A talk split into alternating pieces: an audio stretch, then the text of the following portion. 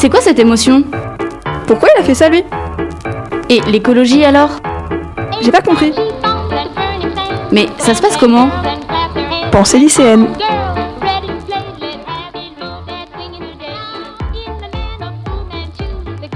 Bonjour à tous et à toutes et bienvenue dans Pensée lycéenne pour cette troisième émission qui va, pou- vi- pardon, qui va vous parler fêtes, plans de grâce et énervement. Alors commençons maintenant et bonne écoute sur Delta FM 90.2. Bonjour et bienvenue à tous. Bonjour Lia. Bonjour. Pour commencer, bonne année et bonne santé, euh, surtout en ce moment euh, qui est un peu compliqué. Et surtout, joyeux Noël Parce que je me suis rendu compte qu'on vous l'avait même pas souhaité avant les vacances.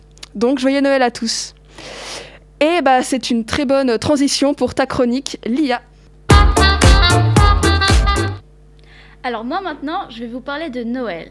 Car comme tout le monde le sait, sauf si vous venez d'une dimension parallèle, on revient des vacances de Noël. Donc ça m'a un peu inspiré. Mais tout d'abord, qu'est-ce que Noël? Noël peut être la fête païenne qui célèbre la naissance de Jésus de Nazareth, mais elle peut aussi être la fête païenne du solstice d'hiver. Cependant, pour un grand nombre de personnes, Noël est une fête populaire déconnectée de ses fondements religieux. Pour la fête chrétienne, euh, je savais, hein. mais pour la fête païenne, je savais pas. Eh oui, la fête chrétienne est plus restée dans nos mémoires à cause du passé chrétien de la France, où quasiment tous les rois étaient de cette religion. Mais la fête païenne, mais les païens, pardon, faisaient eux aussi une fête aux alentours de Noël. Elle s'appelle la fête de Yule, et elle est célébrée au solstice d'hiver, le 21 décembre. Le solstice d'hiver représente l'annonce du renouveau grâce à l'augmentation de la durée du jour. L'approche de ce jour particulier a toujours été une source d'inspiration qui a alimenté nombre de mythes et de traditions à l'origine de la fête de Noël. Pour les civilisations antiques, le solstice d'hiver n'était pas synonyme de début de la période hivernale, mais bien au contraire, il célébrait le retour de la lumière et l'augmentation de la durée du jour. Ah d'accord Du coup, une fête païenne est une fête liée à une célébration particulière qui peut être liée à un dieu. Par exemple, tutélaire ou destinée à marquer un événement naturel saisonnier, météorologique ou astronomique. Exactement. Cependant, aujourd'hui, Noël n'a plus du tout ce sens. C'est un événement, cet événement autrefois spirituel qui nous connectait à la nature est devenu une fête capitaliste commerciale où tout le monde consomme à outrance sous prétexte de vouloir faire plaisir. Et surtout qu'il n'y a pas besoin de cette surconsommation pour faire plaisir. C'est ça. Du coup, c'est pour ça que dans ma famille, nous avons fait le choix d'offrir des cadeaux éthiques. C'est-à-dire des cadeaux faits nous-mêmes ou d'occasion, faits local ou faits avec un impact faible sur l'environnement. Des cadeaux utiles comme une activité ou une poêle par exemple. En plus, à force d'offrir des cadeaux éthiques, je me suis rendu compte que ça fait souvent plus plaisir de recevoir un cadeau fabriqué de mes mains ou une activité manuelle ou une activité à faire ensemble. Bon, par contre, ça n'a rien changé au fait que je ne sais jamais quoi offrir. Je ne sais pas si c'est le cas pour toi aussi, Claire, mais je ne sais jamais quoi offrir, que ce soit pour les anniversaires ou pour Noël. Ça, ça fait qu'à chaque fois, la veille, je suis en panique parce que je suis là, ah, j'ai pas de cadeau. C'est exactement pareil pour moi aussi. hein. Et pour le repas, du coup, faudrait aussi le faire éthique? En effet, ce serait mieux. Car la surconsommation ne s'applique pas qu'à acheter des cadeaux, mais aussi à notre alimentation. Donc ce qui, ce qui serait super, c'est d'acheter local et bio. Donc pas du riz qui vient de je ne sais où par exemple, mais un riz de Camargue d'Espagne, ce serait déjà mieux. Et après, il n'y a qu'à choisir le menu. Et c'est pas toujours le plus facile. Ouais, c'est clair. Entre les sans gluten, les végétariens, les véganes, les végétaliens et les viandards, c'est pas gagné. Surtout qu'avec toutes ces façons de manger, les hostilités propres à Noël commencent avant même d'arriver au repas de famille. Et à table, ça éclate. Entre le papy chasseur, oh, vous nous enquiquinez, vous quand même, les végétariens. Vous ne, vous ne pourriez pas manger de la viande comme tout le monde. Le tonton alcoolique, tu veux un verre? Euh, non merci tonton. Allez, juste un petit verre. Non, non, c'est bon, vraiment, merci. Oh, Bah ça en fera plus pour moi. Et la maman cruche, coucou, coucou, coucou Ah, coucou, coucou, coucou Et les petits cousins et cousines qui courent dans tous les sens. Super relou. Il faut bien être accroché des fois pour supporter sa famille. Mais au final, n'est-ce pas tout ça Noël? Et s'il n'y avait pas Noël? Et si on ne fêtait pas Noël Quand est-ce qu'on se retrouverait en famille?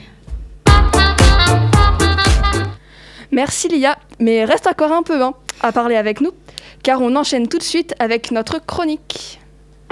C'est quoi cette émotion? Donc, euh, je me suis posé une question. C'est quoi l'énervement?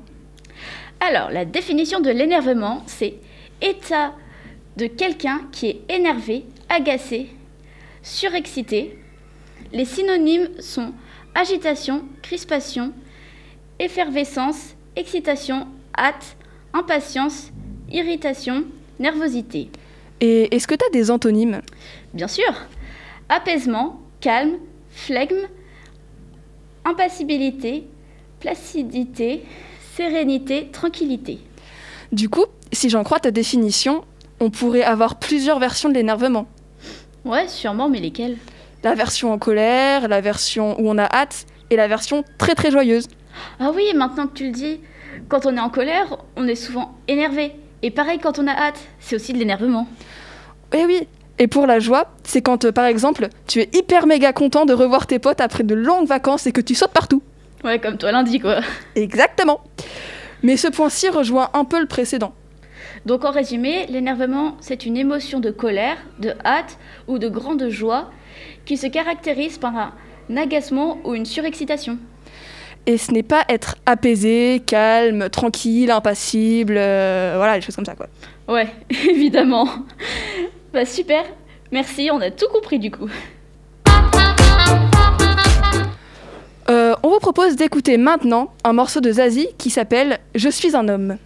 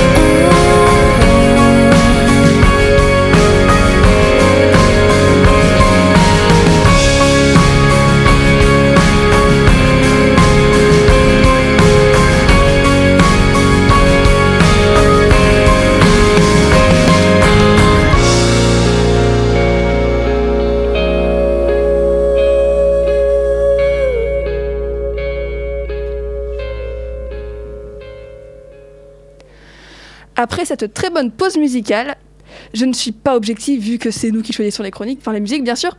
Je vous propose de vous raconter une petite anecdote qu'il y a d'il y a moins d'un an à peu près qui m'est arrivée. Bon, je vais vous parler d'un truc qui me turlupine un tantinet. J'aime beaucoup les plantes, mais le seul problème, c'est que les plantes ne m'aiment pas.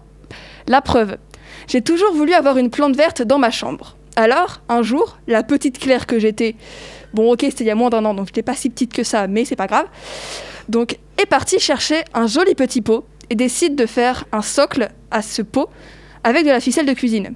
J'avais que ça, désolé. Toute contente, je vais montrer ce pot et ce socle à maman pour lui demander de mettre une plante grasse dedans. Donc me voilà avec mon petit pot, son socle et ma plante grasse, accrochant tout ça au bord de ma fenêtre. Bon, déjà, première mauvaise idée, car à chaque fois que j'ouvrais ma fenêtre, je donnais un coup dans ma plante, sans le faire exprès. Je me suis dit qu'elle me pardonnera. Donc j'ai continué à ouvrir ma fenêtre et la fermer minimum deux fois par jour, le matin et le soir, et à faire valdinguer Sylvie, ma plante, par la même occasion. Et j'ai commencé une petite histoire d'amour avec elle. Je lui parlais, elle me répondait pas, ah, c'était beau. Je lui ai joué de la musique, c'était la belle vie. Ce qu'il faut savoir sur moi, c'est qu'en plus de jouer de la musique, j'aime aussi énormément peindre. Et là, vous vous demandez sûrement le rapport entre la peinture et ma magnifique plante. J'y viens. Alors, je disais donc, je peignais beaucoup et j'avais des pinceaux sales que je lavais avec un petit pot d'eau. Et comme je n'aimais pas le gaspillage, je donnais l'eau pleine de peinture à ma plante. Bon, comment vous dire qu'elle n'a pas longtemps survécu? Mais la petite Claire que j'étais ne s'est pas arrêtée sur un échec. Et me revoilà, à peine un mois après le décès de Sylvie, ma bien-aimée, reprendre une autre, plante grasse. Maintenant que je sais que les plantes grasses n'aiment pas la peinture, je perçois quelles sont les erreurs à ne pas refaire. Donc, me voilà avec ma plante. Le petit bémol, c'est que c'était les vacances d'été et que j'allais chez mes grands-parents. À mon retour, comme personne ne s'était occupé de Clotilde, ma plante que j'avais décidé de nommer comme ça, elle était décédée. Autant dire qu'après ça, je n'ai plus jamais eu de plante grasse, ou pas grasse d'ailleurs, dans ma chambre. Et flemmarde comme je suis, j'ai gardé le pot avec son socle en ficelle de cuisine accroché à ma fenêtre et le cadavre de Clotilde et Sylvie encore dedans.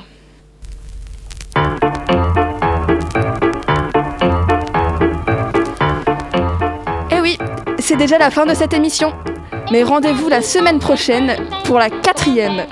Vous êtes sur Delta FM 90.2 et c'était Pensée lycéenne. Au revoir. Au revoir. C'est quoi cette émotion? Pourquoi il a fait ça lui? Et l'écologie alors? Mais ça se passe comment? J'ai pas compris. Pensée lycéenne.